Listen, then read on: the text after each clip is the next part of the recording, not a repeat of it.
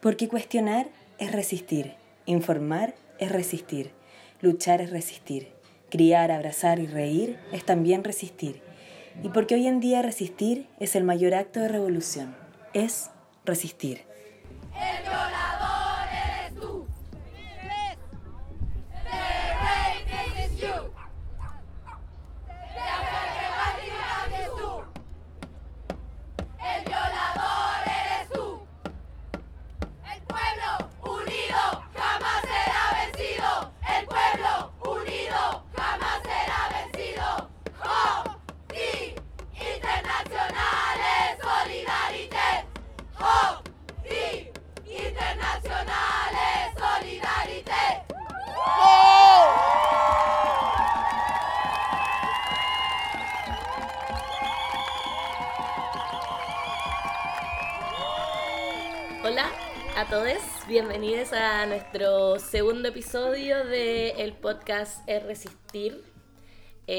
Estamos en el día 60 desde el estallido social. Y nada, primero queremos agradecer todos los feedbacks que hemos recibido, muchas personas que nos han respondido, hemos tenido una muy buena recepción del podcast, sabemos que hemos tenido algunos problemillas técnicos que vamos a resolver pero estamos muy, muy felices, así que a darle, pues. Eh, hoy día vamos a estar un poco más organizadas con la pauta y el primer tema va a ser comentar un poco algunas noticias que han estado ocurriendo en Chile. Eh, las vamos a nombrar, las vamos a comentar para después tener una entrevista con una muy interesante invitada. Así que eso. Eh, bueno, la primera noticia que queremos comentar es la acusación constitucional al ex ministro del Interior, Chadwick. Ah, viejo cerdo. Qué rico decir ex ministro. Y qué rico decir que fue aprobada. Ya, ¿qué opinan? Em, yo creo que está bien que tome responsabilidad política por las cagadas que se mandó. Viejo cerdo. Eh, y ojalá que no, sería ideal que nunca más en su vida pudiera ejercer un cargo público. Sí. Pero son solo cinco años y cinco años pasan volando. Eh, Yasna Proboste fue acusada y no pudo ejercer por cinco años y ahora ya es senadora. Creo que sí. No estoy segura. Pero bueno, esa señora no me importa tanto. Pero este señor, viejo cerdo, eh, que deje de drogarse tanto. Sí. Igual yo creo que. O sea, no me imagino, no sé, tocar madera aquí, pero no puede ser que vuelva a la política después de todo esto. Como que creo que esta acusación constitucional aprobada significa muerte política para este caballero. Y eso es lo que a mí me da un poco de felicidad, tranquilidad. O sea, la muerte política va a ser cuando el weón además lo, le hagan una demanda y que se vaya a la cárcel. Que eso es un, por un carril paralelo, pero ahí ya va a ser efectiva Bueno, el hecho de esta, como de que se aprobara da pie a que se pueda querellar. Así que eso... Sí, primer paso, primer paso. Igual yo quiero decir que es demasiado cara raja. O sea, yo estaba en mierda por dentro cuando el weón se dio eh, como llorar. Es que yo siento un dolor tremendo. ¿Qué está haciendo? Quizás debería dedicarse a la actuación. Sí. Todo el rato. O sea. Yo Hollywood. yo escuché en un podcast que lo único que debería haber ganado era un premio Oscar. Porque realmente su actuación, o sea, es que apelar a los sentimientos de esa manera, apelar al amiguismo y al familiarismo dentro de la misma Cámara de Senadores era asqueroso. O sea, verlo así como, amigo, ustedes me conocen, soy un buen padre de familia, chúpalo. Y hablar, claro, y hablar así como, y también es como apelar a como, yo tengo mucho contacto y qué, qué pasa si es a otra persona como estáis diciendo que porque no tenemos los mismos contactos en el Congreso, en el Senado, lo que sea, no nos podemos zafar así como de tu amiguismo. Lo encuentro demasiado caro. Bueno, así nomás con el viejo cerdo. Sí. Siguiente. Siguiente. Acusación constitucional contra Piñera. Aburrido. No pasó la comisión de la Cámara de Diputados. Gracias a siete políticos de oposición ¿Qué para qué vamos a dar los nombres? Pepe Ya- Out, el peor de todos. Pepe Sí, Out es el peor de todos. ¿Qué onda cómo se cayó ese, ese personaje? Bueno, nunca estuvo tan arriba, pero se cayó No, pero bien igual. al fondo. Y o sea, hace rato que se viene cayendo. Esa es, la, esa es la cosa. Y ahora ya como que tocó fondo y no va a poder salir de ahí. Pero bueno. Yo creo que igual se sabía, por lo menos Sí. mucha gente con la que yo hablé se sabía que esta acusación constitucional no iba para ningún lado y que Chadwick fue un poco la carne de cañón para hacerse responsable de estas violaciones a Yo los creo derechos que humanos. fue como el guardaespaldas de Piñera. Sí, Sí. Y se hace la víctima, igual que el Hugo, que queremos decir que está llorando acá, Sí, es un, un perro, perrito. llora y se hace la víctima, porque en realidad Víctima. nunca nadie le ha hecho Víctima. cariño. Igual que Piñera, que, que posiblemente nunca nadie le ha hecho cariño, por eso es así. Se hace cariño el solo, ¿no viste? sí. Bueno, eh, claro. De entonces la acusación constitucional contra Piñera no fue. Bueno, cabe recalcar aquí, yo creo, a la Pamela Giles como primera línea en la política. Yo creo que, mira, igual, si es que no se aprobó esta, esta acusación, creo que igual al final Piñera va a salir o va a ser juzgado de algún otro modo en el futuro. Mira, yo me encomendo a San Expedito para que esa hueá suceda. Yo estoy segura. O sea, derechos humanos en, en algo internacional, ese buen tiene que pasar. Haga algo, Bachelet. Sí. Sí. De aquí a tres años. Sí, hay que, o sea, las cosas Sí. se demoran igual. Sí, hay sí, que yo pasar tengo por fe. un montón de querellas, la gente también está haciendo cosas, todo el proceso legal se demora. Yo tengo fe, soy de las que el positivismo. Dicen que la justicia tarda pero llega. Y cuando tarda, ya no es tan justa, po. pero bueno, igual ojalá llegue. Eh, eso con las acusaciones constitucionales, ¿para qué vamos a dar más No. información? Eh, creo que ahora deberíamos hablar sobre la caída del avión de las Fuerzas Armadas que lamentablemente eh, da mucho pie a dudas. Como, Sí, en verdad, a mí me da demasiada pena hablarlo de esta manera porque realmente estamos hablando de vidas de personas. Y a pesar de que sea quien sea, nos causa mucho conflicto dudar de una situación como esta, porque hay 38 personas desaparecidas que probablemente están muertas. Pero ¿cómo puede ser? ¿Cómo puede ser que un avión de las Fuerzas Armadas se caiga justo en este momento? Que el presidente ya no pueda salir del país porque pasó esto. Sí. Sospechosa. es demasiado conveniente para limpiar imágenes. Pero además es sospechoso en el sentido de que justo los hueones que iban en ese avión, hueones, perdón, me, excu- me, me excuso, eh, militares y practicantes y personas que estaban haciendo como rutinas del tipo... Fuerza igual, Armada. Fuerza Armada, pero no en el sentido como militar, sino que esos trabajos que hacen los milicos que uno no sabe muy bien qué son, pero igual son útiles, así como mover gente, igual es importante la hace militar en, Claro. en científica, militar en, en la Antártida. Bueno, igual es estratégico, no sé, no tengo idea. Se supone, se supone que iban a la Antártica a hacer temas así como de cañerías, como cosas útiles, como tú decías.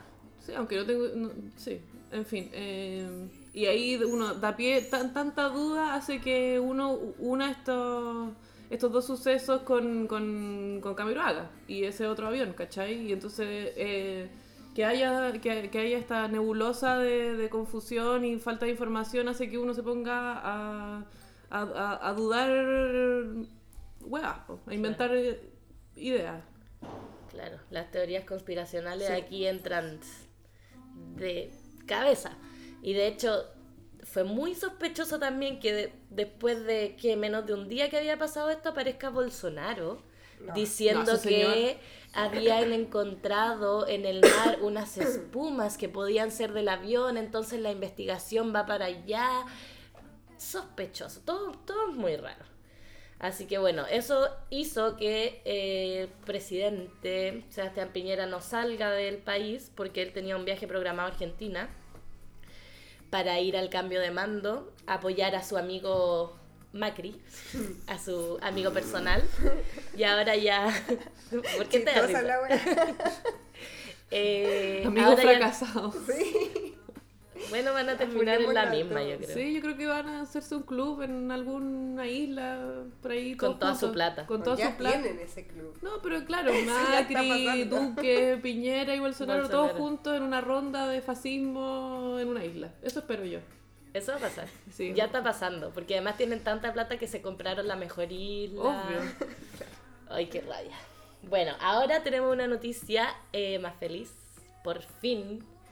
Eh, al Peñi Alberto Curamil lo absolvieron. Por lo tanto, está libre. Bravo. Bravo. Algo bueno que pase. Y esta es una noticia súper actual. Y esa era De una de las noticias por cuales uno decía que sacaba de Chile, porque como putas este señor está encarcelado, por eso uno... ¿Cómo puta le dan un premio y él estaba en la cárcel que El ni Nobel siquiera lo pudo ir a recibir? O sea, el Nobel Verde y él estaba en la cárcel porque el Estado chileno decidió encarcelarlo. O sea, ridículo. Mientras se gana un Nobel Verde. No hay derecho en este país. No, no hay. No. Pero bueno, esto es una muy buena noticia. Por fin está libre, así que... bien. Saludos para él y su familia. No, perdón. Qué desatino, perdón. Eh, bueno, ahora creo que eso sería el bloque informativo. Sí, con eso estábamos de contingencia. Sí. Eh, queremos pasar a la parte de la entrevista, así que primero vamos a ir a una canción. Eh, esta canción salió hace muy poquito, la amamos y amamos su video, porque puta que buen video Sí, se sacó. Camila. Camila Moreno con Quememos el Reino. Baja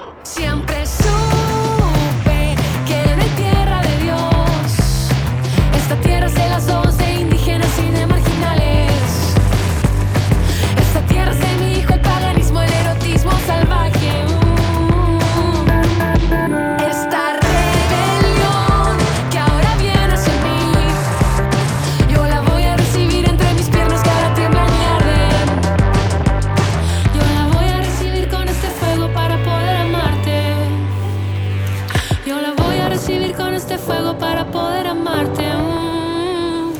Yo la voy a recibir con este fuego para poder amarte. Yo la voy a recibir con este fuego para poder amarte.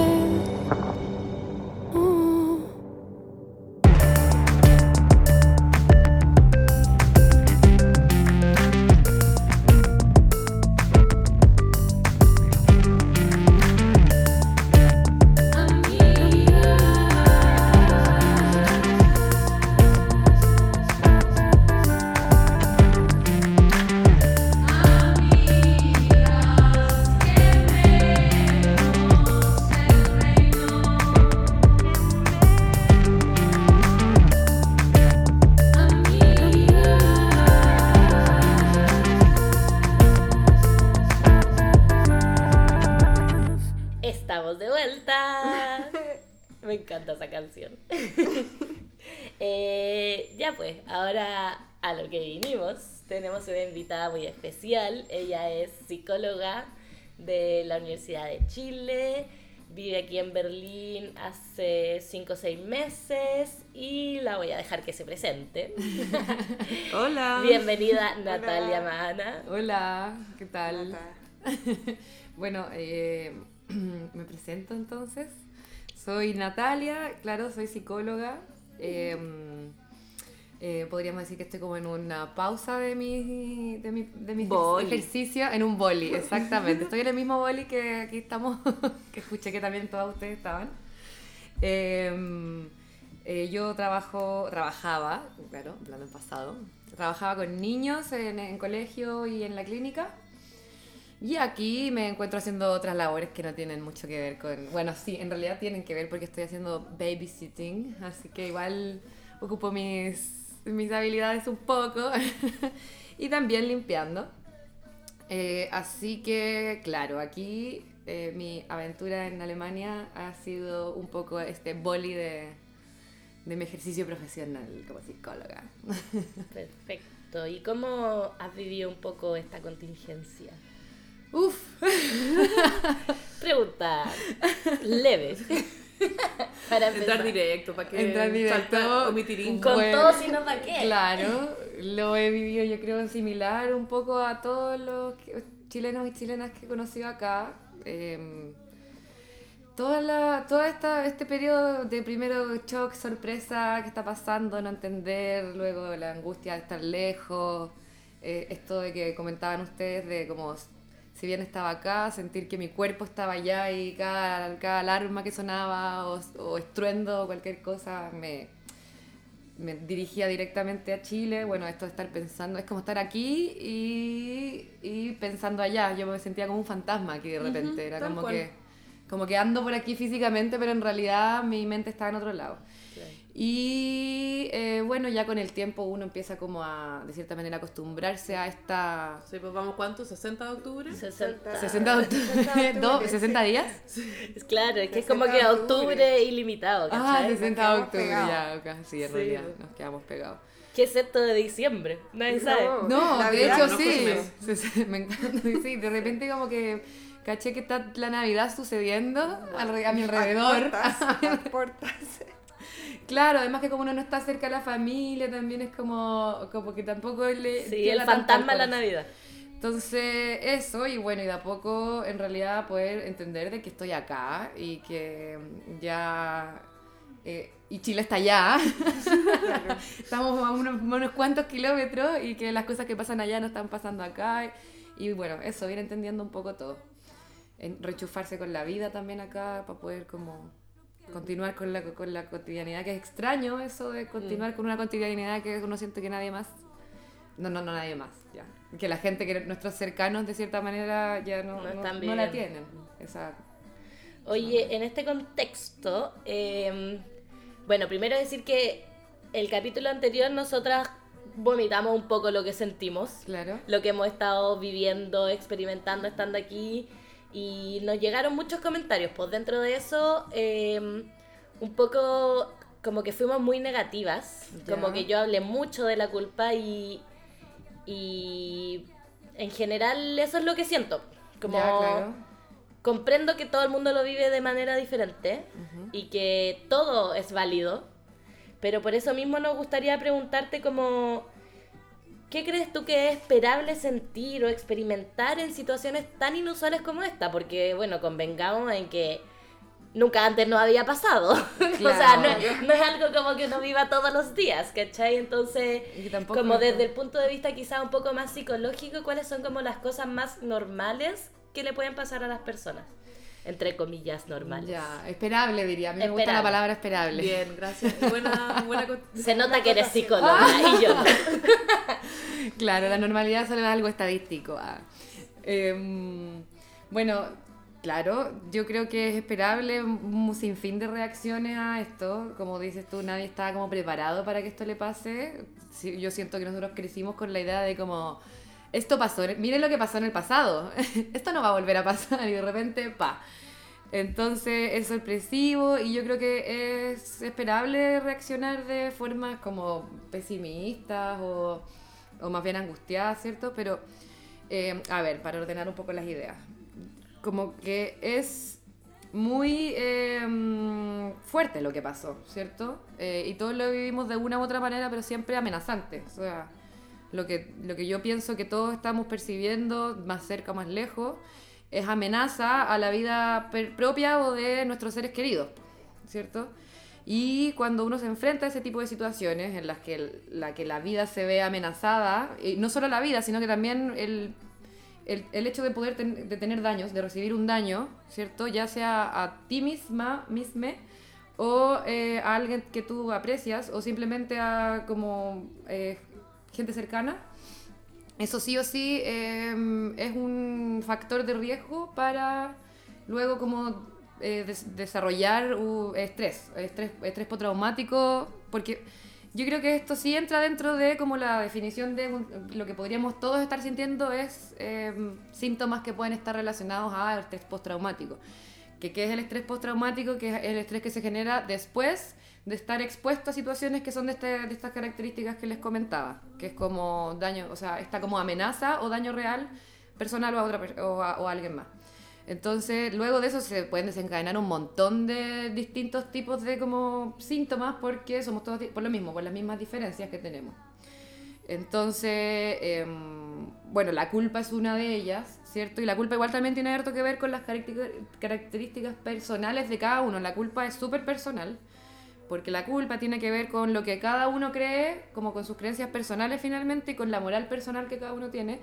Y al sentir que uno está como rompiendo eh, ciertas normas eh, que son personales, ¿cierto? O sea, yo no voy a sentir culpa por algo que, por hacer algo que quizá a ti te parece que está mal. Entonces, ¿se entiende? Sí, a lo sí. que voy, ya. Perfectamente. Súper. Entonces, eh, claramente, por ejemplo, la Javi que dice que sentía culpa, eh, eso puede ser porque, porque dentro de sus estructuras y sus eh, normas morales personales no está haciendo algo que ella creería que, que está bien o, o está haciendo algo que considera que está mal, ¿cachai? ¿Se entiende dónde? ah, Entonces, Bueno, soy Leo igual. es... ah, O sea, tiene un Claro. poco que ver con eso del Exacto, control. Exacto, eso mismo iba a decir, porque la culpa igual también es como proporcional al control que uno de repente siente que tiene sobre las situaciones. O sea, mientras más control siento que tengo, más, más culpa voy a tener, porque soy más responsable de lo que pasa.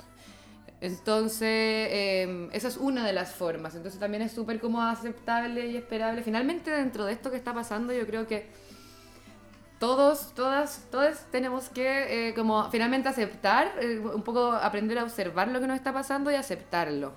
Ya que yo creo que es lo más importante cuando uno empieza a sentir como cosas extrañas, distintas, nuevas, ¿cierto? Eh, porque bueno, como les decía, la forma de enfrentarse al estrés es completamente distinta para todos. La... Pero específicamente Sí. cuando uno está eh, afuera, porque Ya, claro. es como que la cosa se vive a través de otras personas. Mm, o ya. sea, yo me, me informo por redes sociales, por directamente por lo que me dicen mis amigos o mi familia o los medios periodísticos, Claro. digamos. Pero no estamos viviendo la wea, entonces es muy rara como esa desconexión que uno tiene como... ¿Cómo decirlo? Con la, con la tierra, con, con el suceso Es mismo que- de la acción. De hecho, es menos raro de lo que tú piensas. Ah. Sí, porque como... Gracias. Sí, Qué, qué bueno aprender. saberlo. sí. Porque como les decía, esta reacción de estrés postraumático no es necesario vivirlo personalmente en carne propia. puede ser la vivencia de un eh, como hecho traumático, la presencia de un hecho traumático o como estar al tanto de estas cosas. O sea, la forma de absorber esa información no necesariamente tiene que ser como directa, puede ser como una exposición a estos sucesos o el simple conocimiento de que están sucediendo, ¿ya? Como que el cerebro, de cierta manera, no sé si voy a hablar del cerebro así, pero la mente eh, reacciona en realidad a la información, eh, como a la información que uno le entrega. Entonces, como que, por ejemplo, lo que pasaba en los primeros días, que uno no se despega del celular Porque y sí. está viendo y viendo videos. eh, Y todo muy violento. todo muy violento, entonces ¿qué pasa? Como que, o sea, tú de cierta manera sabes que no está pasando acá, pero lo que tú estás recibiendo todo el tiempo y lo que tu mente en realidad procesa es esa violencia igual. De hecho, piensa que ves cosas más detalladas de lo que quizás ver- verías estando ahí. Entonces, hasta te puede dar más angustia porque finalmente todo lo que no conoces o no, no tocas, no ves presencialmente, lo, lo rellenas con tu fantasía y con lo que te imaginas y como, como que finalmente el cerebro siempre completa la información. Donde sea que haya espacio, el cerebro va, lo va a rellenar. No sé si han visto estas típicas imágenes o estas lecturas en las que no está todo escrito, pero uno lo ve igual. Eso mismo pasa con las experiencias y las situaciones. Entonces uno siempre está buscando como la explicación en la mente, en el cerebro. Entonces, no, no el cerebro, la mente, la forma de ser, como que uno siempre está tratando de darle sentido a lo que piensa, a lo que pasa. Entonces, cualquier falta de información uno la rellena igual. Y esa forma, de, de hecho, desde, desde estar lejos, podría ser hasta un poco más como angustiante en ese sentido, porque probablemente se puede rellenar con en realidad lo que nos imaginamos o con la información de todos estos videos. Entonces, eh, es bueno siempre, desde, desde estando lejos, como también tener ese contacto con la realidad, de repente tratar de como pedirle a la gente cercana que nos explique y nos cuente un poco cómo son- se viven las cosas allá. Eso, eso me parece interesante, como quizás recomendaciones de Ya. qué podemos hacer para como, no sé, po, dejar de sentirnos mal, dejar de sentir culpa, dejar de sentir lo que Ya, sea claro. que estamos sintiendo que de repente no es tan positivo, porque si hay gente que sí se lo toma como más positivo y es súper proactiva y es como, bueno, está pasando esto, hagamos esto. Pero también hay gente que no lo vive tan así. No, y que como que vive, entra dentro de una depresión o lo que sea porque, claro, no, no pueden tomar la decisión de irse a Chile o lo que sea, entonces como que viven sintiéndose mal aquí por algo que está pasando allá. No sé si de repente Claro. como... De ti. No, no, porque siento que ahora igual estamos haciendo cosas, entonces yo he dejado de sentirme un poco tan culposa y tan negativa frente a la situación, pero Cuando uno sí, se convierte útil. sí, bueno, quizás Igual- eso también es una... una... Claro. Pero Somos súper psicólogas. Eso, eso gracias a que nosotros también tenemos el espacio para hacerlo, porque aquí en Berlín hay una gran comunidad de chilenos y chilenas, pero puede haber muchos chilenos chilenos por ahí que también están más solitos en donde Ay, están. sí, mi amiga Rocío me mandó un audio. Uy, Vale. eh, me mandó un audio. eh, yo pedí que, o sea, todos acá pedimos que nos mandaran feedback de las personas que están fuera de Chile y recibí varios. Mi amiga Rocío vive en Vietnam, eh, me mandó un audio súper largo, así que no lo podemos poner ahora, quizás después podemos editarlo o que haga una síntesis.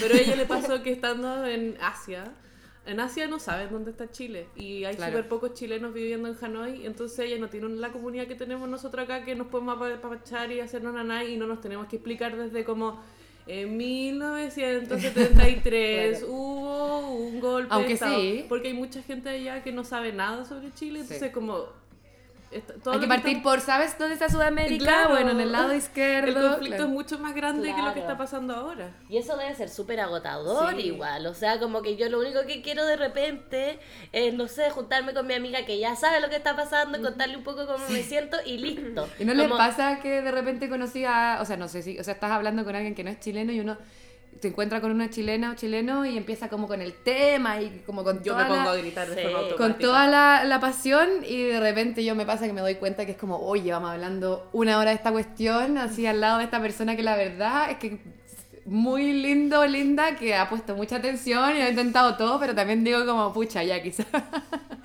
quizá tengo que también entender de que no es la realidad de todos. Para Sí. mí mi terapia es que yo hablo de la situación con quien sea. Y si no, me pongo a explicar desde cero, no me Eso. importa. Así como en Chile, mi país está en crisis, pero bueno, esta es mi, mi terapia, desahogo. Sí, mira, para como ordenar un poco entonces, em, ya, es, es esperable de que todas las personas que están conectadas con esta situación de alguna manera, eh, probablemente estemos presentando así como eh, desequilibrios en, en algo que lo que estábamos acostumbrados, tensión, apretar más la, la, la, man- la mandibulitis, como le, le podríamos decir. Yo me voy a inventar te- terminada. No, apretar la mandíbula, más dolores de cabeza, dormir mal. Hoy sí yo tengo todo tomado. Sí, ¿cierto? Todo tomado, sí. el dolor de cabeza, estar intranquila, la angustia que, y la ansiedad, que esas son las cosas así como mu- muy, esperables también. Yo me caigo en esa, me caigo en la ansiedad, no en la culpa. Ya, yo soy de las ansiedades. Entonces viste que es una forma di- diferente de vivirlo, porque la ansiedad, finalmente, la, la ansiedad eh, se siente también en el cuerpo como angustia a veces, ¿cierto? Que bueno, no sé si sabían esa la, la- como la diferencia entre ansiedad. No, cuéntanos de eso.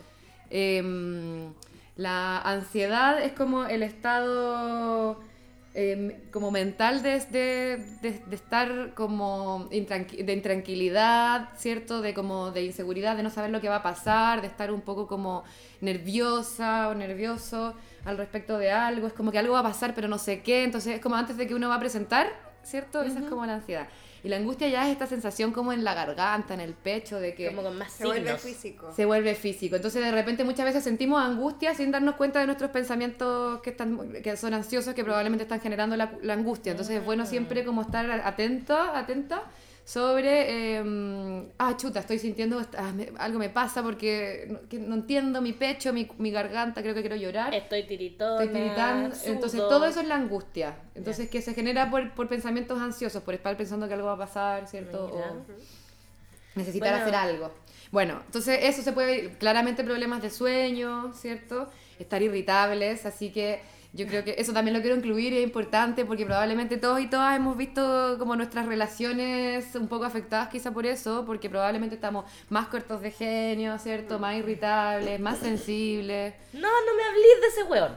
Así como, no, Claro, no, no, y lo que, tiene, lo que hay que saber es que no necesariamente nuestras reacciones van a ser siempre a ese tema. Por ejemplo, yo puedo enojarme mucho por algo que tiene que ver, no sé, con el té o con cualquier otra cosa, que puede estar relacionado a mi estado más sensible por este estrés que estamos viviendo todos los días, que más encima todos los días hay información nueva, ¿cierto? Entonces no es como que esté parando, estamos siendo como expuestos a esto de forma cotidiana por mucho rato. Claro, de repente pasa que es como, ay, ¿por qué fui tan pesada con esta Exacto. persona que me habló pidiéndome una dirección? No sé, como cualquier cosa. Y después igual hace sentido con que uno está como Sí. irritable. Es culpa de Piñera. Es cu- Todo.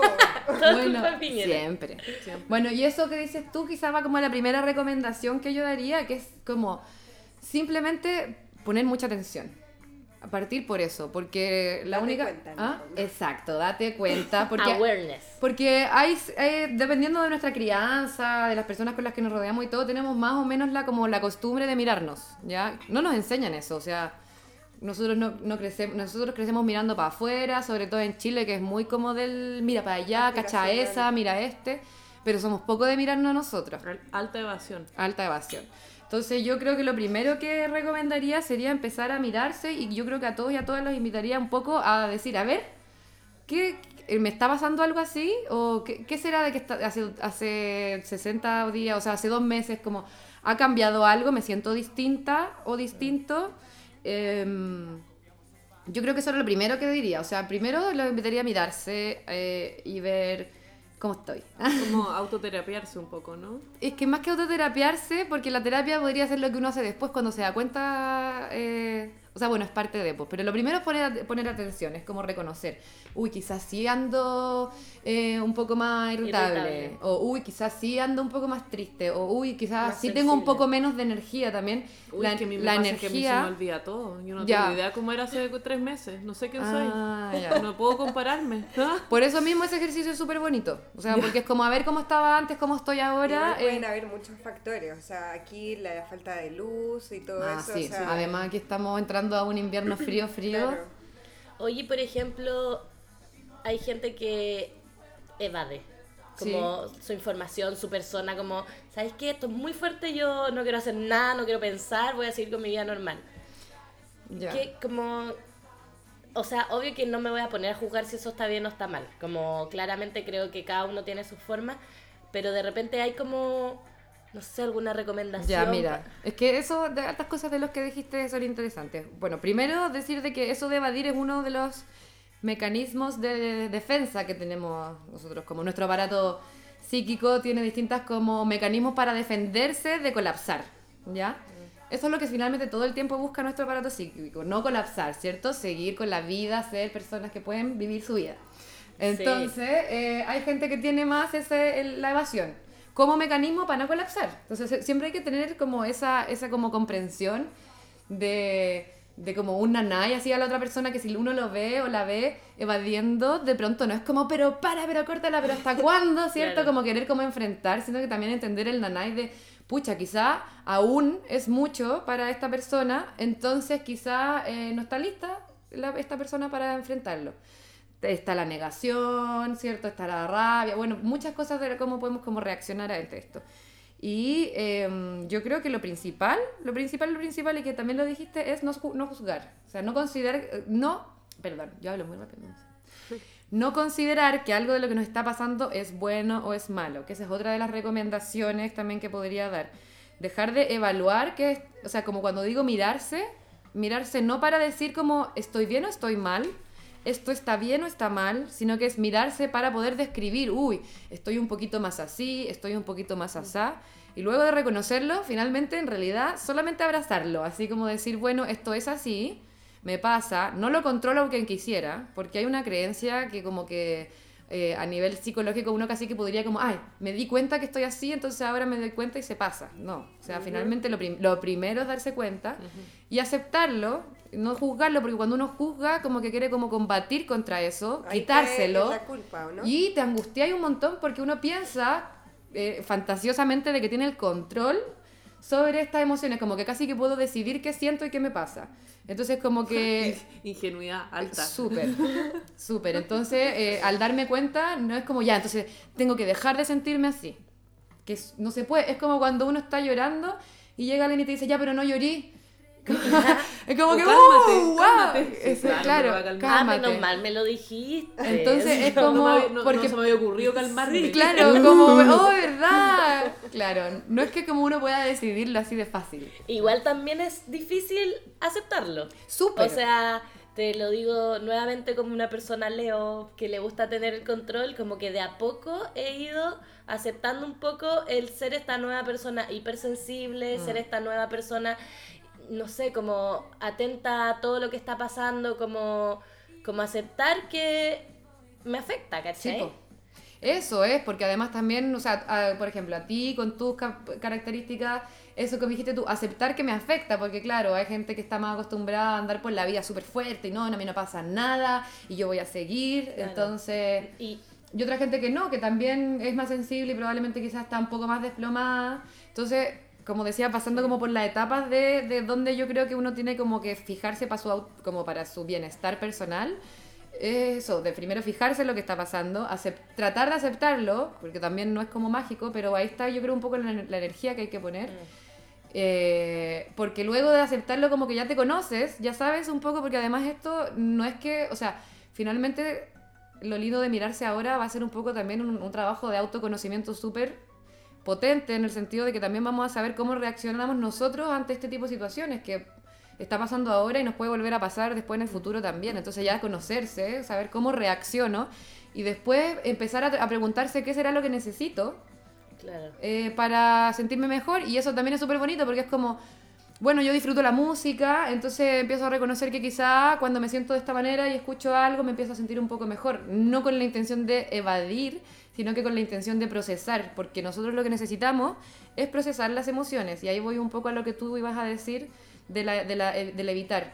Muchas veces la gente que es más evitativa, lo que les pasa es que finalmente están como que empiezan como a patear la, el, el hecho de tener que procesar esa- esas emociones, o sea, como integrarlas. eh, entonces, al empezar a evadir, probablemente igual en algún momento se van, o sea, la mente de alguna manera te, te- te hace como enfrentarte a estas cosas. Y yo confío per- per- eh, profundamente que cuando uno deja de ponerle atención a, la, a este tipo de cosas, a lo que siento y simplemente lo, lo pone abajo de la alfombra, luego el cuerpo te habla. O sea, yo, yo, yo confío mucho de que todas las cosas que nos empiezan, no, no, no al 100%, pero muchas de las cosas físicas que nos pasan, es cuando en realidad uno ya le dejó de poner atención, o sea, como que algo nos estaba pasando y no, no te miro, no te miro, entonces de repente es como, oye, puf, no sé, y nos sale como un salpullido, o es como, El "Ey, lumbago. ya, pues presta atención, claro. Entonces, bueno, no sé si por ahí va un poco. Sí, me encanta porque está como muy ordenado. Entonces, primero, estar atento, mirarse, darse cuenta de lo que está pasando, no juzgar, aceptarlo, procesarlo, integrarlo. Y me imagino como que ahí también nace el, oh, no sé, siempre me ha gustado la música y quizás puedo hacer canciones relacionadas a esto. También. Como que siento que todos estamos aprendiendo como a, a conocernos también y ver como lo que estoy haciendo en mi vida en este momento. Apaña como esta situación, como que Claro. creo que Pero eso también es súper personal. Yo Sí, pienso que hay gente que lo va a vivir más como el quiero hacer algo que, que tenga que ver con esto y gente que no también. O sea, va a depender de cómo la gente más creativa, ¿cierto? Eh, artística, o, Sí. o- pero también lo mismo. O sea, como que también siento que no hay que autoexigirse el tengo que hacer algo. ¿Ya? Porque hacer, claro, que ayuda Ya, a bajar sí. la ansiedad para algunas personas. Claro. ¿cierto? Pero no a todas. Entonces también hay que ver que de repente quizá alguien tiene que... Porque también una de las cosas que uno de repente puede pasar como para reaccionar a esto es que te pones a hacer demasiadas cosas y después te sobreexiges. Y de sí. repente ya te das cuenta que dejaste de lado toda tu vida y que solamente empezaste a, a- reaccionar a esto y eso también va a traer. Entonces Claro. todo en su justa medida y según lo que cada uno necesita. Lo que también, es algo como súper importante que quiero decir es que si bien es súper, o sea, co- como es súper esperable de que todos, todas y todos reaccionemos a esto de alguna manera, em, también puede pasar de que de repente estas como estas consecuencias emocionales que empecemos a tener sean muy fuertes. Y, y yo quiero decir, o sea, que si alguien está como en problemas, o sea, se siente muy mal, si ya esto empieza como a afectar como a su cotidianidad, a la habilidad de poder, no sé, mantener sus relaciones sociales, mantener su desempeño en el trabajo, mantener su un poco como los áreas, las distintas áreas de la vida como en equilibrio y te vas dando cuenta que quizás, no sé, ya no me puedo levantar a trabajar o estoy en el trabajo pero no, no, no, no, no estoy rindiendo o ya no quiero ver a mis amigos, amigas, estoy peleando mucho. O sea, si uno se va dando cuenta que ya de verdad está afectando alguna de tus áreas, social, laboral, personal, lo que sea, yo igual insto a que em, también se pregunten si necesitarán ayuda externa. Mm. ¿ya? Porque, claro, esto que hablamos de reconocer, aceptar, es súper bonito, pero súper complejo. Entonces, a veces se puede hacer así como, como, como un ejercicio personal, pero a veces en realidad uno también necesita Necesita quizá un poco de ayuda profesional. Y esta ayuda profesional es simplemente, eh, o sea, como... es- yo creo que viene después de esto de aceptarse, o sea, de, de ver y aceptar. Yo creo que ahí vendría un poco el ver qué me está pasando, aceptar qué me está pasando y luego evaluar. O sea, Yo eh, tengo las herramientas en este momento para yo solita o solito hacer así como eh, buscar esta estabilidad o, o finalmente no estar tan mal o que no me afecte tanto en mi, en mi vida.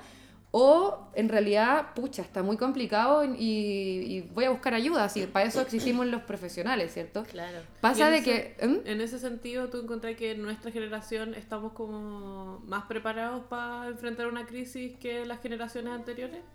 Yo creo que no es generacional. ¿No? No, no, yo creo que a todos, o sea, yo creo que va, de- va dependiendo también un poco de como el contexto en el que uno crece, o sea, yo creo que quizás nosotros estábamos menos preparados porque nacimos en esta, entre comillas, democracia, por lo menos pacífico, o sea, por lo menos no vivimos como la violencia física, porque vivimos otra, la, la- la- la violencia sistemática de, de Chile, pero, pero eh, de cierta manera es yo creo que uno se va como preparando para enfrentar estas situaciones en base a la experiencia. Probablemente nosotros ahora en el futuro vamos a estar más preparados para enfrentar algo así que antes, porque ya lo vivimos y como decía, ya no. Pero yo creo que no es generacional, tiene que ver como con la experiencia, las experiencias que nos han tocado vivir.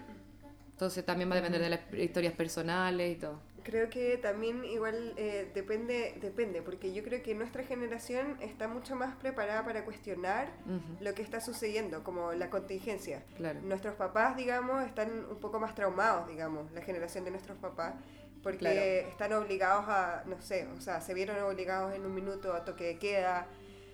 Creo que una situación mucho más extrema y como que, al menos yo, personal, siento que... em, no sé, yo me sentía como con esos miedos traspasados de mis viejos y por eso mismo puedo juzgarlo mucho más, Claro.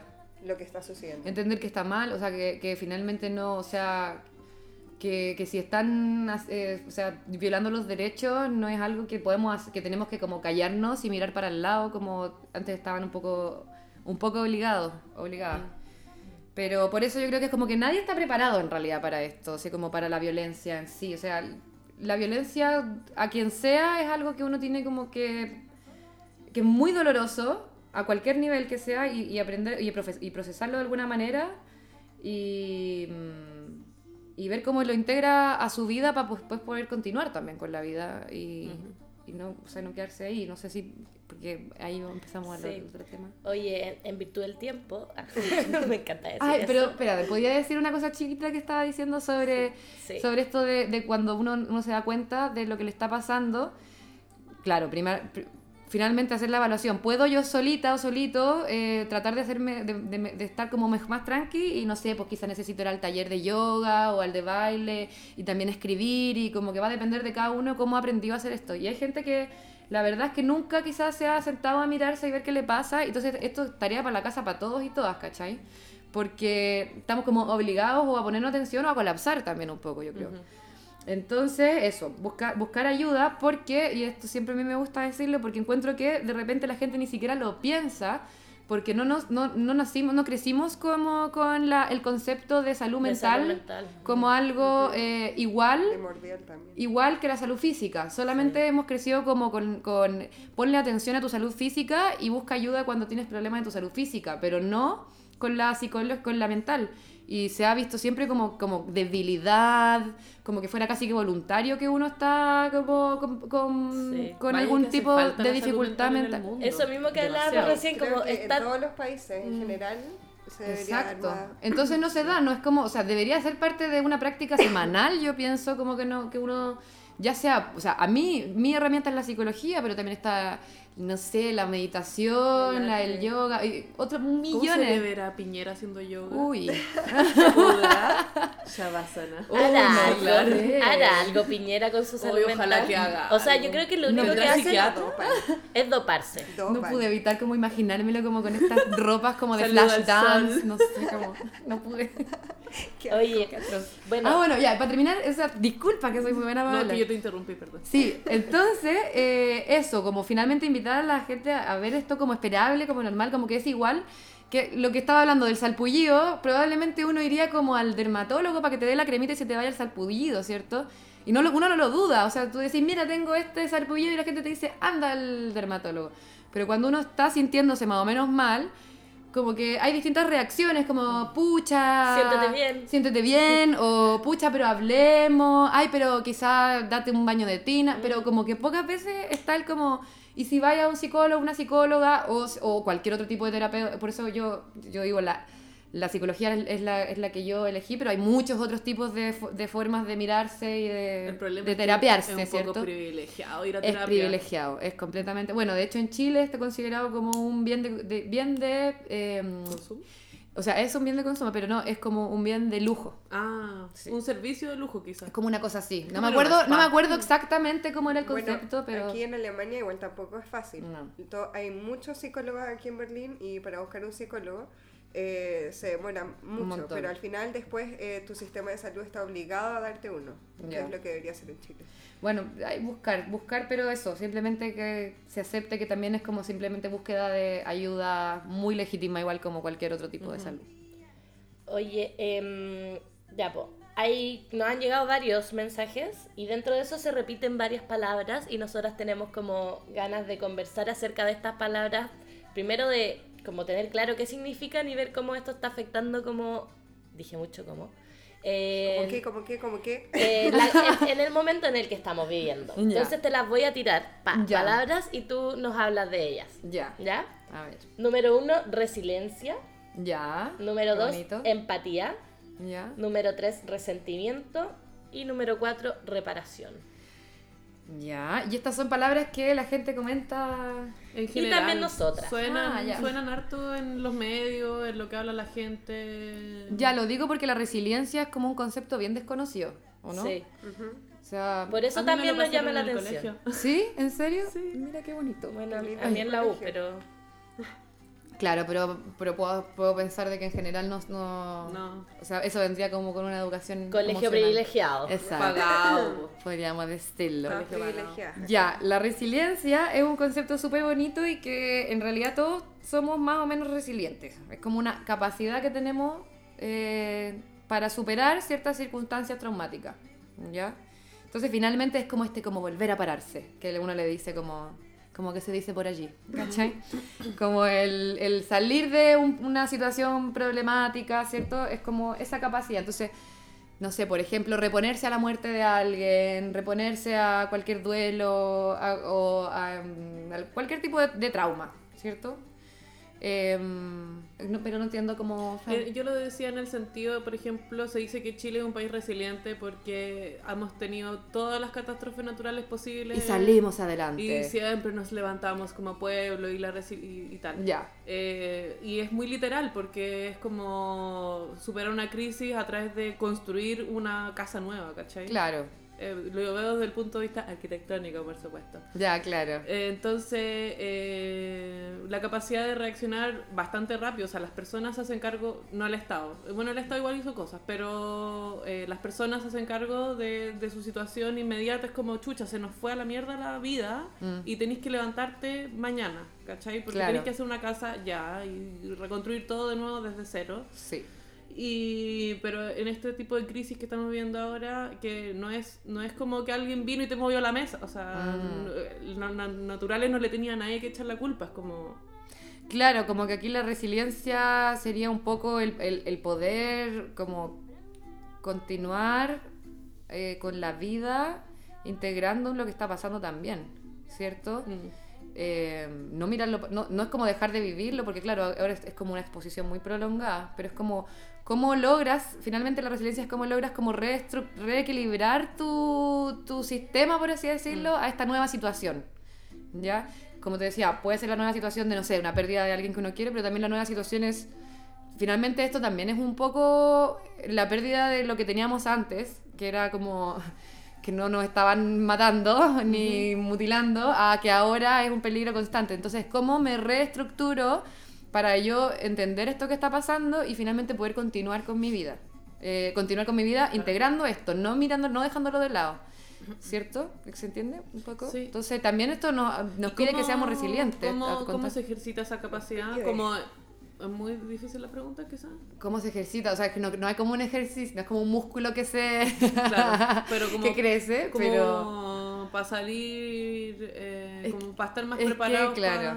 Yo creo que es parte de todo este mismo proceso que le estoy diciendo, que es como, como primero sab- saberse a uno, eh, una cómo está, cómo reacciona, y después ver cómo ya, ok, entonces cómo integro esto para yo seguir adelante con esto. Y, y siempre digo con esto porque es importante que la resiliencia tiene que ver con aceptar lo que está, o sea, como integrar finalmente lo que pasó, Sí. lo que pasa. Entonces, eh, yo creo que es harto de esto de aceptar, de mirar, de pensar, de cuestionar y de también estar recordándose todos los días como un dale, dale yo, de alguna manera sigue, continúa a como puedo, como seguir finalmente, es eso, no, no quedarse estancado. Y que claro, que dicen que Chile nos ha pasado mucho por el tema de los terremotos y, y es como eso, es como un volver a empezar. Entonces esto igual podríamos verlo quizás, quizás sí podría ayudar verlo como un, bueno, entonces ahora como vuelvo a empezar desde esta nueva situación en la que me encuentro. Una cosa así. Eh, ya, también La- hablaste de la empatía. Eso, esa justo era la que quería tomar. en Sí, ya. La empatía, ¿se- ¿saben lo que es? Bueno, lo digo así como cortito, pero es como esta como capacidad. También es una capacidad que, que tenemos en mayor o menor medida, porque esto es distinto al- que todo es distinto para que, se rían de los psicólogos que, y los psicólogos que decimos Todo depende. depende. Todo depende, Todo pero es depende. que es muy real porque somos todos muy distintos.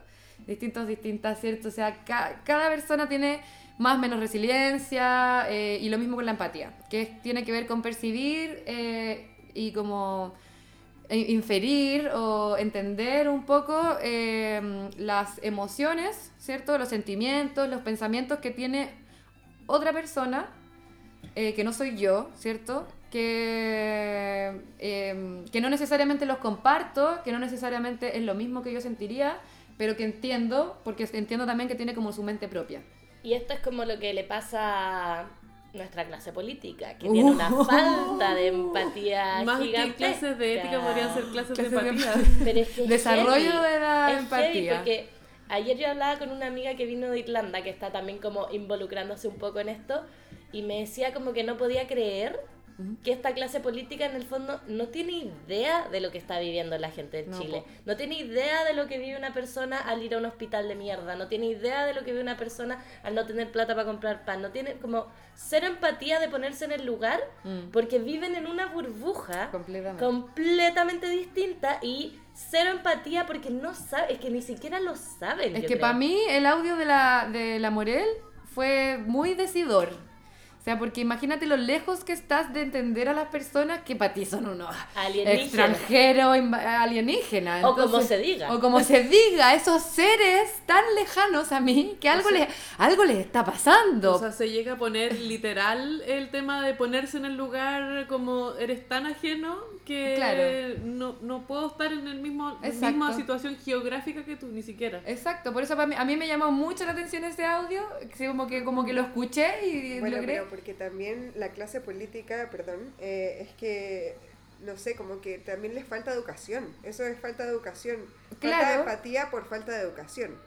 O sea, yo creo, que ellos es están... no saber. Es que es desconocimiento, yo creo más que solo falta de educación, es desconocimiento de lo que se vive realmente en las calles en Chile. Como, ¿Cuál es la realidad de tu país? en el Claro, fondo? claro, es que yo, tú- yo creo que es real eso que dicen como no podéis ser un diputado o un senador si no sabéis ni cuánto cuesta un kilo de pan, no sabéis cuánto cuesta el metro, no sabéis cuánto cuestan las cosas que tiene que pagar que la gente que en la todos calle. tienen casa en la playa, no sé. Obvio, po, o sea, la mayoría, hubo un político que vez dijo como, ay, pero si la mayoría de Chile tiene como su casa Su de casa veraneo. de- claro. Mira Obvio. la tontera y uno que no tiene ni No dónde tiene caer, ni una nada. pieza, hay gente que no tiene No, casa, ni- que no, no- no tiene tengo ni un la tumba techo. ¿Cachai? Entonces como esa esa lejanía, distancia que existe. Por eso te digo que a mí Es ese audio fue literal, o sea, para mí, a mí me, a- me, me abrió los ojos al punto, porque ya sabía que no tenían empatía, o sea, eso se lo venimos sabiendo hace rato, si no el sistema no sería como es. Pero para mí fue tan literal como dije, ok, esa de verdad es la cercanía que tienen con nosotros. O somos unos extranjeros, es decir, ya ni siquiera estamos en el mismo país, o somos ya directamente de otro planeta. Oye, pero- Por eso es intergaláctico este. Intergaláctico. Igual fue las al, decir que tenemos que compartir nuestros privilegios. Finalmente la única Oye, wea cuerda. Oye, gracias, te agradezco tanto. Gracias. Ay, que se- Oye. en ese audio fue la primera como gotita de como humor que le pude meter a, a todo esto. Fue como, "Ah, gracias Weona, por ser tan insólita. Insólito. No. Bueno, nefasta. Entonces, diría sí, yo. no, se nefasta. pasa, se pasa. No hay otra palabra. Todo, todo en Chile es nefasto. ¿Y ¿Cachaste como la eh, ausencia de emociones en esta cosa? Era como que yo casi que me preguntaba si estaba leyendo, si era como eh, un robot. Bueno, así, ya. Entonces la empatía, eh, claro, yo creo que esto, esto, este, este grupo de personas está bastante falto de empatía, porque finalmente también está, la empatía se desarrolla también como en base a tus experiencias personales también. pues, O sea, es difícil entender algo que quizás no, no, no hemos vivido. Nunca han visto. Es Claro, que esa es no la hemos- cosa. No le interesa Que verlo. yo lo veo como una hueá de valores, ¿o no? Como- Sí, claro, es que la, la empatía uno la puede entender, ¿cierto? O sea, bueno, la empatía, partamos por algo, la empatía se desarrolla, ¿ya? No es algo con es lo que se nace, ¿ya? O sea, si se fijan los niños, siempre se dice que los niños y las niñas son un poco más malos entre sí, ¿cierto? Como, como esto de que se, se molestan más, como porque finalmente su empatía está más, menos desarrollada. Entonces, eh, no es que de repente saben lo que están generando en el otro o la otra niña, probablemente no lo saben. Pues no lo han vivido. Exacto, entonces de a poco como con la experiencia de la vida y con la educación emocional que podáis tener y los ejemplos, porque el ejemplo es lo más importante también, y la educación de la gente cercana, uno va desarrollando esta empatía. Que lo lindo de la empatía es entender que la otra persona puede estar sintiendo algo que quizá yo no sentiría también. O sea, es- no, es Claro. solamente entien- no solamente entiendo lo que, lo que, cómo me pasaría a mí, sino que entender de que, pucha, quizá hay alguien más sensible o menos sensible. Entonces estos gallos, la verdad es que yo creo que ni siquiera se lo preguntan. No, o sea, no están ni ahí. no, no no, están ni- no, no, no. Oye, em, filo con las otras dos palabras porque quiero... No, no. No, ya, Ah, voy, a- no. voy a, Ya, voy a bueno. tratar de ser más corta. Yo quería, yo quería hablar sobre la palabra resentimiento que Erika Olivera la usó y generó Ah, ya. polémica y quería porque la usó Ah, para referirse que- así como son todos unos resentidos de ¿Verdad? mierda ¿Hasta cuándo? Pero yo quería como eh, ¿Sí?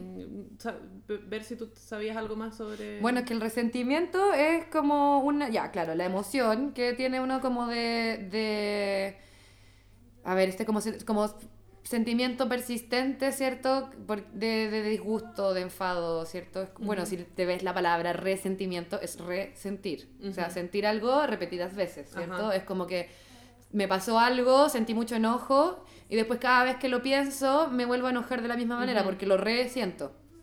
¿cierto? Eh, entonces, finalmente este sentimiento es hacia el causante de ese daño, po, o la causante Claro. de ese daño, o lo causante de ese daño, porque no siempre son personas. Entonces, eh, eso como en cuanto a lo que es, ¿cierto? Sí. Que es como este rencor. es- y se manifiesta eso por el enojo, pero es completamente comprensible. ¿Cuál, como, Eh, sí, no, porque eh, es una palabra para referirse peyorativamente a toda la gente que protesta, es como son todos comunistas y resentidos. Es que ahí mismo Y es también... como, weón, no hay, no, por eso la otra palabra era reparación, no ha habido ninguna clase de reparación No, del daño histórico que se... Que Pero- su- Es que claramente... trauma, entonces... Podemos eh, decir entonces también que existe como un resentimiento de la clase alta también hacia las clases sociales más bajas. Es como que al final te odian por ser pobre. Sí. Porque, o sea, finalmente para el resentimiento alguien te tiene que haber generado como algún daño. Entonces Claro. quizá ellos se ven afectados eh, a nivel Porque de que no pueden hacer su... privilegios, po. Exactamente, sus negocios con tranquilidad. Entonces, claro, este sentimiento que se repite probablemente es porque Clara no se ha podido como hacer lo suficiente, lo necesario para poder integrarlo y finalmente acordarte de, de estas experiencias y no volver a sentir, o sea, y no necesariamente entrar en esta emoción tan negativa, ¿cierto? Mm. Entonces, tal, eh, bueno, mucha gente necesitaría reparar, claramente, pues, pero hay otra palabra que a mí me gusta más que reparar, que se llama resignificar, Ah. ¿ya? Que entonces, bueno, ¿por qué? Porque reparar es como esto de restablecimiento de la dignidad, ¿cierto? Que igual muchas veces viene, o sea, reparar implica que alguien como que eh, corrija ese daño, ¿cierto? Entonces, reparar es más como externo, como que finalmente yo necesitaría de que alguien, o no sé si alguien, pero como que esto que se, a ver, que no sé, po, que se arre, que se, estaba buscando alguna metáfora en mi mente, pero ahora no Yo lo veo viene todo muy arquitectónico, así como Algo que que se se cae la casa y te la de nuevo. Ya, entonces imagínate se cae la casa, no, o se le cae un pedazo a la casa. Entonces reparar es como agarrar ese mismo pedazo y volver a ponerlo ahí y estucarlo, ¿cierto? Resignificar a veces es como, bueno, se cayó ese pedazo, ¿cierto? Eh, ¿Qué pasó? ¿Por qué se cayó? ¿Qué me genera? Y finalmente quizá rearmarme con ese pedazo menos. ¿Se entiende? Ajá. Ah, pero Ah, Quizás necesaria- hacer del pedazo algo, eh, Diferente. algo, Algo claro, algo claro, como, Como- lo voy a dejar ahí y lo voy que a esto adornar. signifique que reconociendo que se cayó Exacto. y que en el fondo está ahí, pero lo vamos a mirar desde otra perspectiva. Ahora, Sí. como Me encanta nuestra En metáfora arquitectónica. en arquitectura se hace mucho eso. Por ejemplo, cuando hubo un bombardeo, Claro, no se reconstruye el edificio tal a la misma manera que Eso. estaba originalmente, sino que se deja como, mira, acuérdate que aquí hubo un bombardeo Exacto. y preparamos que la weá siga ya. siendo funcional, pero date cuenta. Eso mismo, entonces resignificar finalmente es como algo más eh, a nivel personal que es entender lo que pasó, aceptar lo que pasó y finalmente tratar de eh, darle un nuevo significado, integrarlo.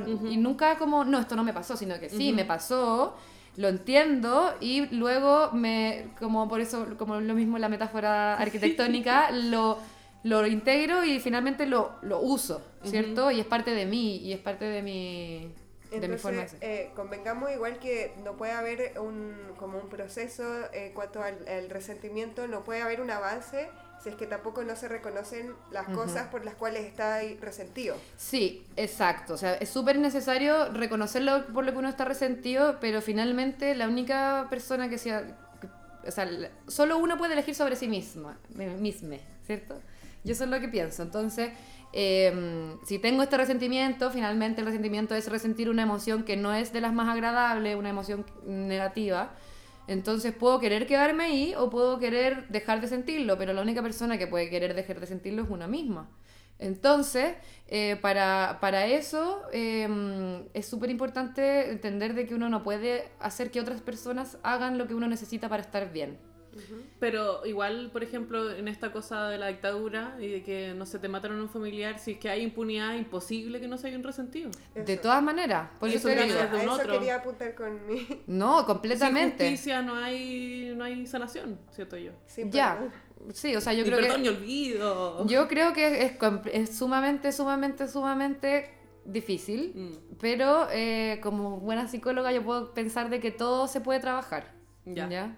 Eh, pero con esfuerzo, con harto Bien grande. Doble O sea, yo te diría que claro, que es lo más esperable y natural que onda, si algo así nos pasó, no nos deje vivir este resentimiento, este enojo y que, y que más encima todo ha sido muy injusto, entonces mucho más angustiante, eh, ¿cierto? Entonces ahí obviamente que es muy comprensible, muy comprensible, muy comprensible. Y ahí ya va a entrar al, a la, como, em, a- a- al deseo personal de estar mejor o no. Sí.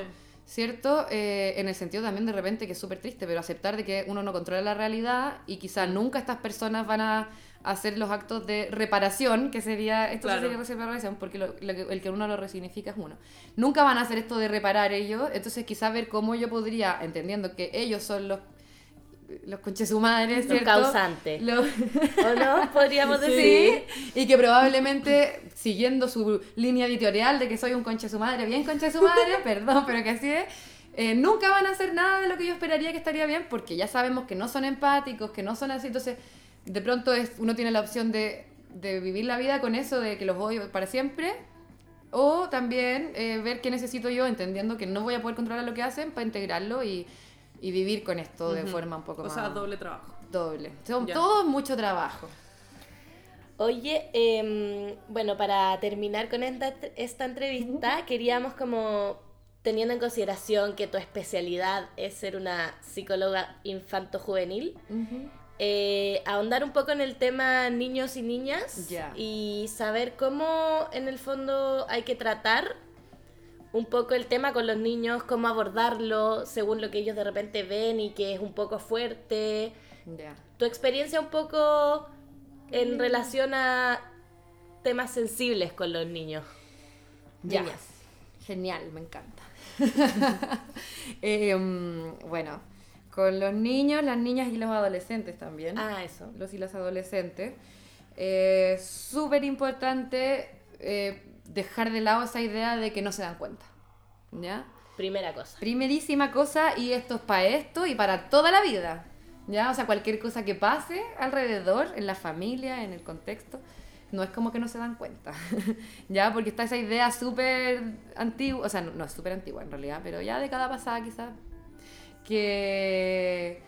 O sea, espero en realidad, es que yo lo veo muy desde mi per- perspectiva. Pero como esta idea de, primero borrar la idea de no entienden, no saben, no hay que hablar con ellos porque en realidad son niños y no cachan. Hacer la vista gorda. Exacto, ese es el primer no, gran no, no, no, no, no. O sea, primero que nada, asumir que se están dando cuenta. De una u otra manera se están dando cuenta. Em, y hablar. O sea, hablar siempre y, y no desde la posición de, hola, eh, bueno, vengo a explicarte todo, ¿cierto? Sino que yo creo que hay harto como que interpelarlos a ellos y a ellas, ¿cachai? Desde el, oye, em, ¿hay cachado lo que está pasando? Primero, explorar un poco de qué es lo que saben, porque de que se dan cuenta, se han dado cuenta y se han dado cuenta de una cosa súper desorganizada, información por allá, por acá, que ven que los papás están de cierta manera, que quizá el vecino dice no sé qué. Eh, entonces, es preguntarle un poco qué es lo que piensan que está pasando, o qué está pasando para ellos, qué es esto que está pasando, y finalmente abrir un poco el espacio a las preguntas. ¿Cierto? Como qué te gustaría saber. Muchas veces van a decir, pucha, no, no sé, porque. Pero también poder explicar un poco en las palabras más como simples, quizás, dependiendo de la edad en realidad, porque con los adolescentes también uno puede hablar de todo, pero quizás niños o niñas más pequeños también siempre estar tratando de ver en qué lenguaje estoy usando y si la forma en que lo estoy hablando lo va a comprender. Y, y que sea una conversación como de ida y vuelta, ¿cierto? O sea, como, ¿qué sabes tú? Sé esto. Ah, mira, porque... Y, y poder darle forma a lo que está pasando, está pasando esto, y explicárselo sin miedo, ¿cierto?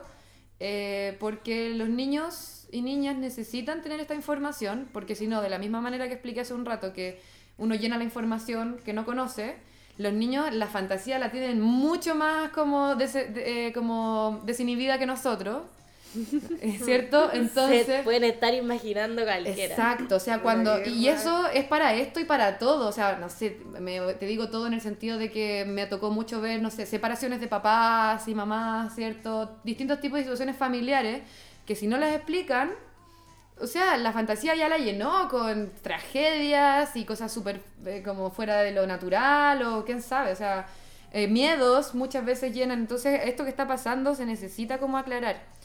Pero sería en el fondo entonces como organizarle un poco las ideas, como que probablemente Sí. ellas tienen toda esta información que tú decís que ven en distintas partes, preguntárselas para que ellos te comenten, pero dentro de eso tratar de organizarle un poco su mundo y sus ideas para que puedan como comprender mejor. Entender, sí, eso yo creo que es lo principal que se necesita, que puedan entender lo que está pasando eh, a su manera también, ¿ya? Porque también a veces nos centramos como, tienes que entender que esto es así, ¿ya? Sino que siempre, y cuando decía el ida y el vuelta, está siempre bueno preguntarle después de vuelta qué entendió de lo que uno les explica, entonces, o cómo se lo explicarían ellos a otra persona también, como...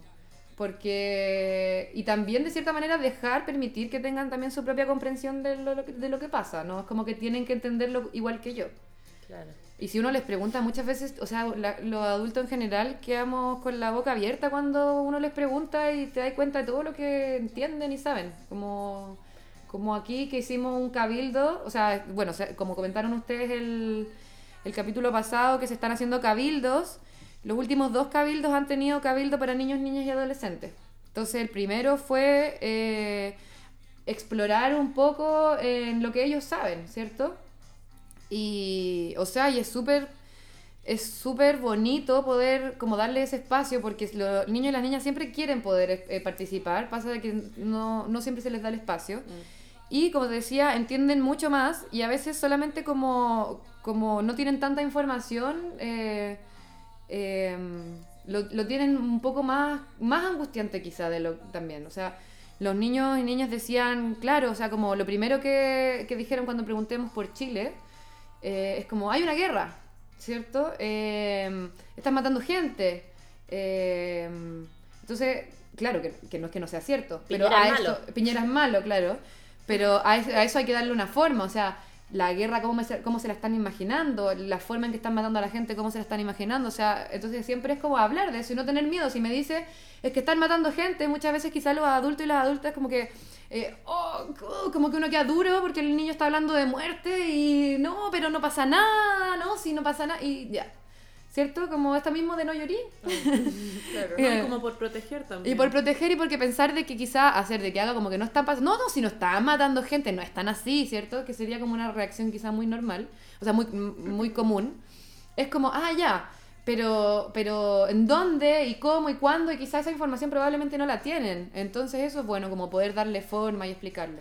Qué interesante lo que decís, pero igual eh, en este caso estamos hablando de niños que no están en la situación que Sí. está- se está viendo en el país. Como, ¿Tú qué crees que pasa con los niños que viven la violencia? Por ejemplo, los niños que les llega lacrimógena en el colegio, quizás ni siquiera niños que no tienen tanta conciencia, cuatro años, que están en la micro o se ven expuestos a estas situaciones, me parece que debe ser algo muy traumático. O sea, Sí. pues O sea, y también en su, o sea, también en su mente de la edad que tengan están tratando de darle una explicación a lo que está pasando. O sea, eso, como yo les decía, la mente siempre va a estar tratando de explicar todo, ordenar todo, ¿cierto? Como un ejercicio normal, o sea, como natural de nuestra mente. Entonces, ellos tengan la edad que tengan, van a estar tratando de interpretar esto que está pasando de alguna manera. Claro, hablar no es como el, me- el mecanismo que uno puede llevar con todos los niños, ¿cierto?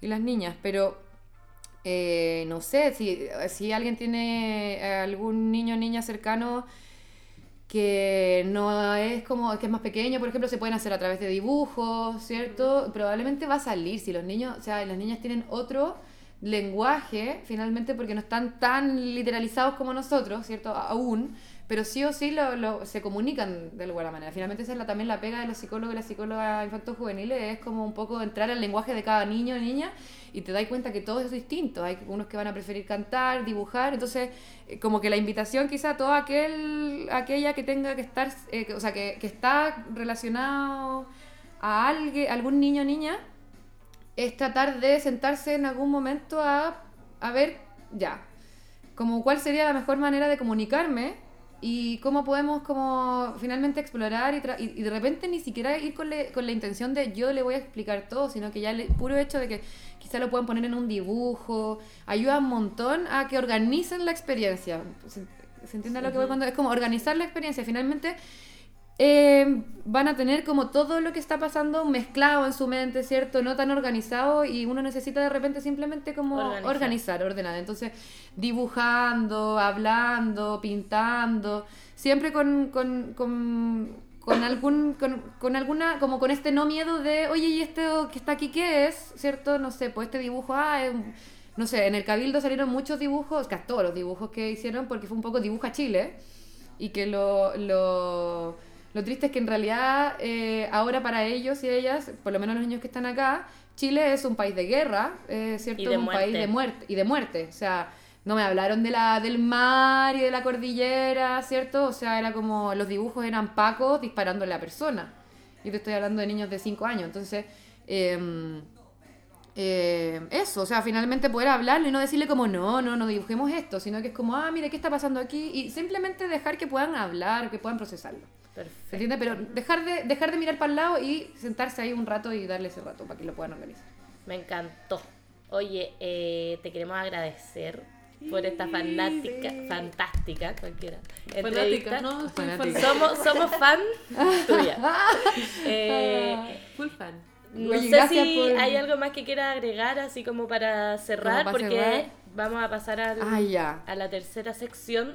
Bueno, nada, eh, agradecerles por invitarme. En realidad, me es muy, muy feliz de que se dé espacio, este eh, se den espacios para hablar sobre salud mental y nuestras necesidades y nuestras emociones, porque yo soy una apasionada de las emociones y de aceptar todo esto y vamos, hablemos de lo que sintamos, de lo que sentimos. Muy psicóloga. Ajá, es muy, muy, sí, yo tengo que aceptarlo, que, eh, porque me parece que genera mucho Elegiste bienestar. bien tu profesión. Claro, claro, porque soy como una, una, una apasionada de buscar el, el bienestar finalmente personal, pues, y que creo que es muy importante. Así que nada, eso, muchas gracias y ah, mucho ánimo para todas y todos y todos los que están por ahí tratando, viviendo esto y eso, pues, solo la invitación a seguir mirándose y a cuidarse, a hacerse nanay y, y también buscarlo en, en los otros y las otras también. pues.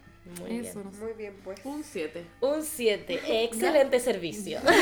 Oye, eh, vamos a pasar a la tercera etapa que vendría siendo como información sobre el extranjero, pero primero eh, vamos a escuchar un audio de una eh, amiga que está viviendo en, en Australia que nos mandó un audio, entonces a partir de eso vamos a comentar un poco, te invitamos a que te quedes Ah, ya, ya, genial. para que puedas comentar un poco lo que ella nos dice y a partir de eso vamos a seguir.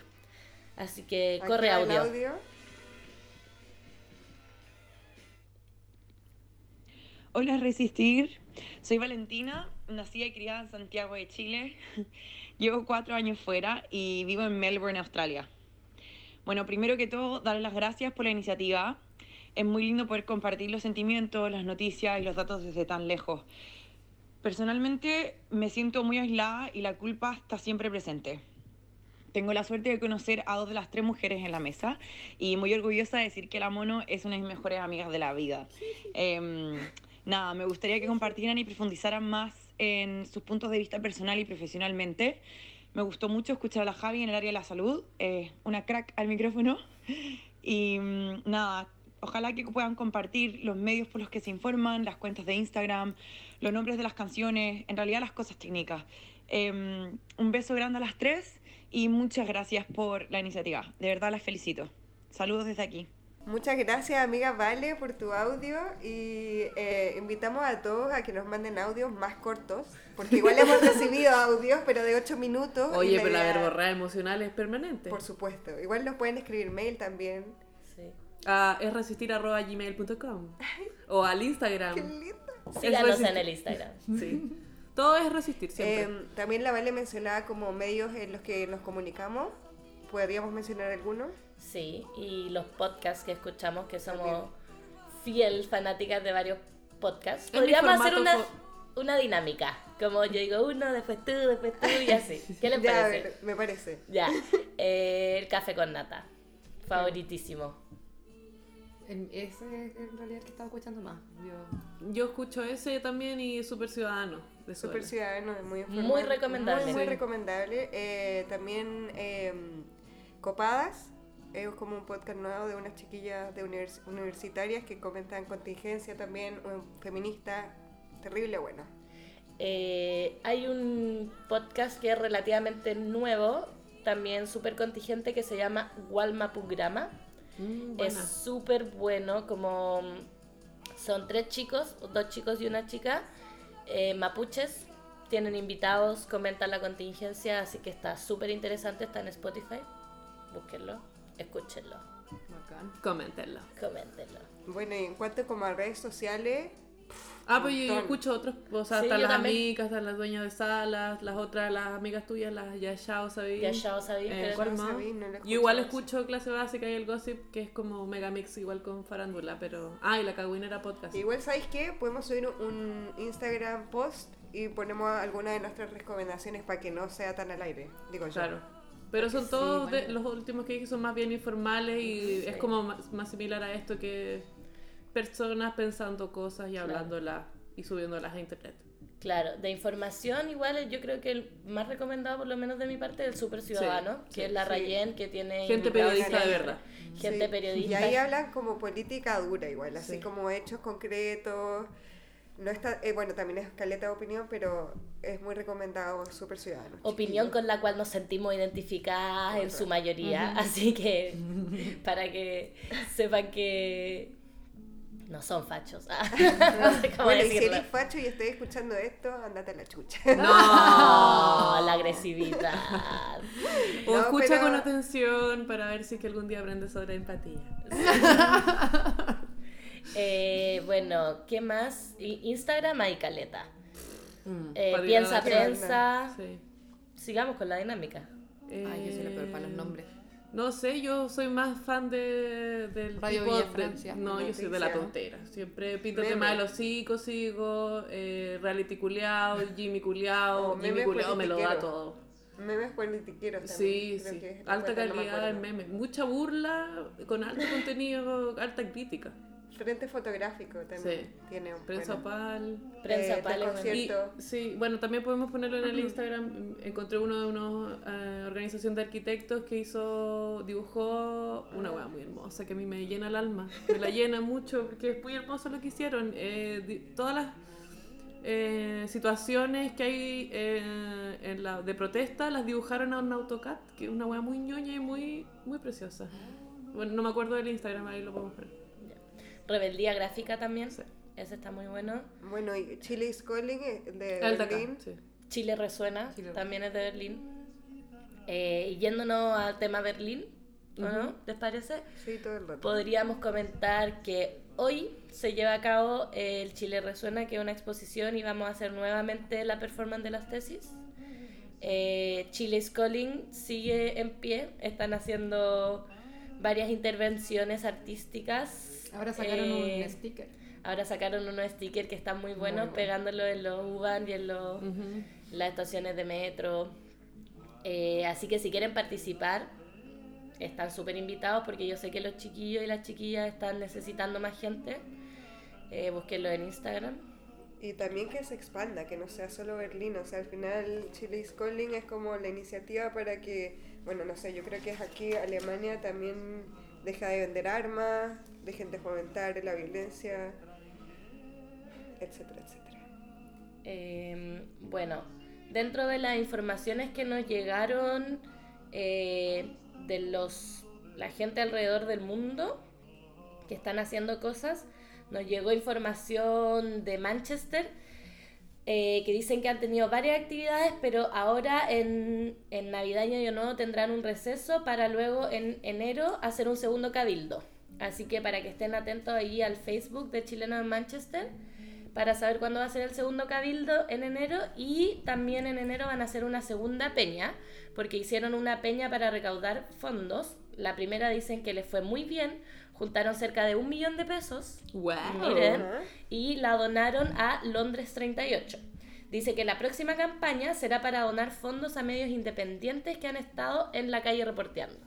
Así que genial ahí a los chilenos que estén en Manchester, vayan a eh, apañar. Mandando pla pli, pla.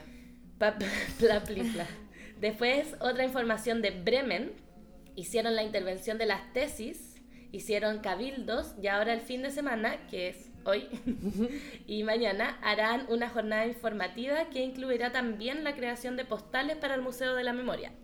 Eh, aprovechamos este momento para decir que esa eh, iniciativa de postales para el Museo de la Memoria sigue en pie.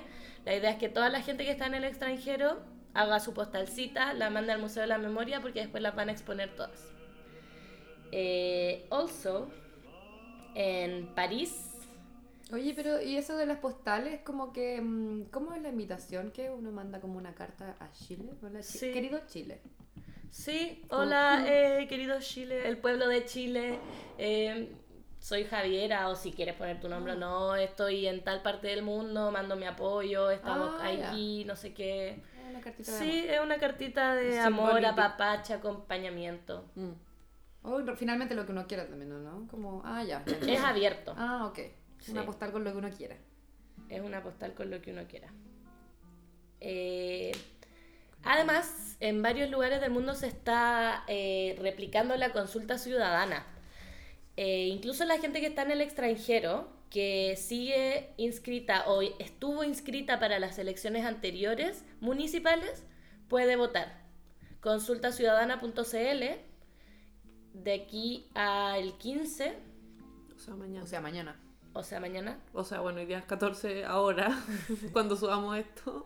va a ser hoy. Pues, Claro. Ojalá lo hayan hecho. Ojalá lo hayan hecho. eh, consulta ciudadana solamente con el RUT pueden votar en la municipalidad a la que pertenecían su voto anterior. El 2017. La El más 2017. Igual no hay que tener compleja. ojo con la municipalidad a la cual uno pertenecía, po, porque yo era la reina y sabía que Palacio es un chucho de su madre. Bueno, pero por, Por lo eso mismo. mismo. Sí, Por no, claro, mismo. pues, pero creo que hubo una- un tema con preguntas tendenciosas. Sí. Había un llamado El- a dejar en blanco el primer bloque. La de la reina está súper cuática. Sí. Yo voté, Muy- yo ya voté popular. por la de las Condes y la pregunta era como, ¿quisieras darle más eh, poder a las Fuerzas Armadas No. para que... Te juro. ¡No! Te juro que son así. Y, y tiene tres preguntas. Una que es la misma que va a todas, que dice como para ti cuáles son las tres demandas más, más importantes. Y después dice como, ¿quieres darle más poder a las Fuerzas Armadas? Y después dice como, ¿quieres darle más poder a la seguridad municipal para que los policías, pacos culiados, puedan eh, hacer otras cosas? ¿Cachai? Como Mira, para ese Joaquín Lavín, puro Mira. se hace el lindo. Se Sí, hace el lindo. compañero Ja- Joaquín Lavín. Oye, por lo mismo es importante de que, de que se responda harto esa, Sí. esa encuesta porque están ahí dándole con el sí, denle más poder, yo creo, o sea, le hicieron las preguntas para que las responda la gente que ellos quieren. Pero ojo que cada municipalidad es distinta, o sea, todas las preguntas de cada municipalidad ya. son distintas, excepto la primera que es común para todas. Pero, pero sí, es bueno votar en todas las comunas para que... Sí, y es rara la situación de estar en el extranjero porque yo ahora no estoy en ninguna comuna, pues, estoy en comuna Neukölln. Quizás el extranjero debería ser una comuna en sí misma. Bueno, Comuna pero Berlín. cada... La comuna global. En Berlín Sí, también... es verdad. Eso muy bien. En Berlín también vamos a votar mañana. Sí. Entonces, de hecho, eh, buena información en Hermannplatz. Para que todos Para la vayan. gente Va a, del futuro. va a haber un... Para que lo hagan ayer. un ojalá se lo transmiti- transmisión telepática. Ya, pre- bueno, no doy más información. Ojalá lo hayan hecho. Eso. Le mandamos un saludo a los que lo hicieron. Saludos desde el futuro. Y a los que no, pucha.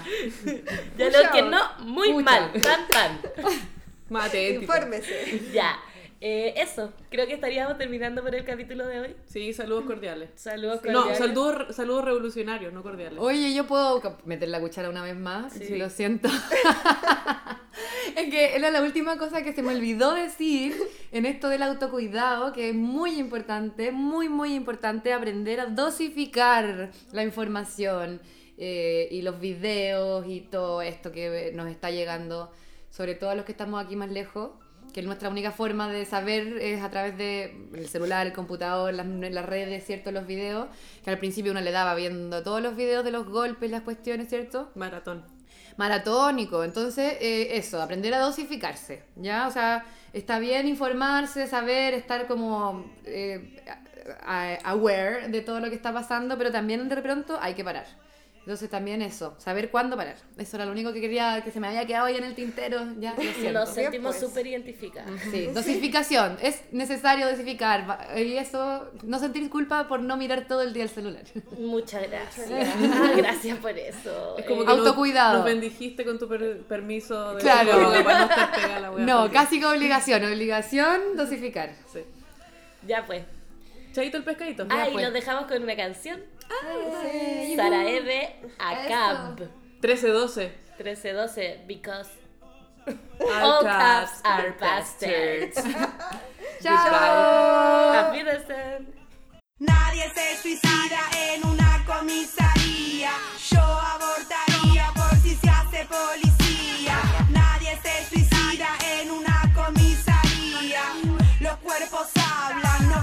Río arriba. Nadie se suicida en una comisaría. Yo abortaría por si se hace policía. Nadie se suicida en una comisaría. Donde no hay poder, hay vida. Me sacó el pasaporte, me llevó un cuarto aparte. Preguntó que qué hacía, dije que era cantante. Me pidió que demuestre, quería que cante. Abrí grande la boca, mostrando los dientes. Me exigió que respete, dijo calabozo. Y en una libreta escribía mi nombre. Me dijo usted parece prototipo de puta sudamericanas paradas en la ruta. Mientras tanto en mi casa hay fiesta de disfraces, baila sentada, la muerte a la mesa, la tierra no traga, 13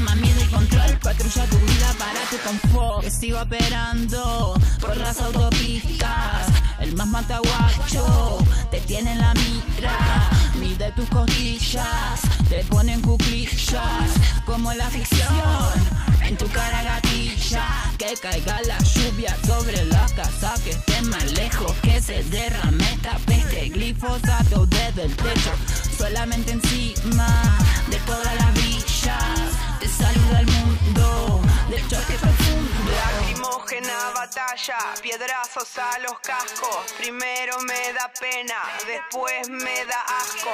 Te llenamos la plaza, bajamos en Pasco. Limón y agua en contra de este fiasco. Oh, qué placer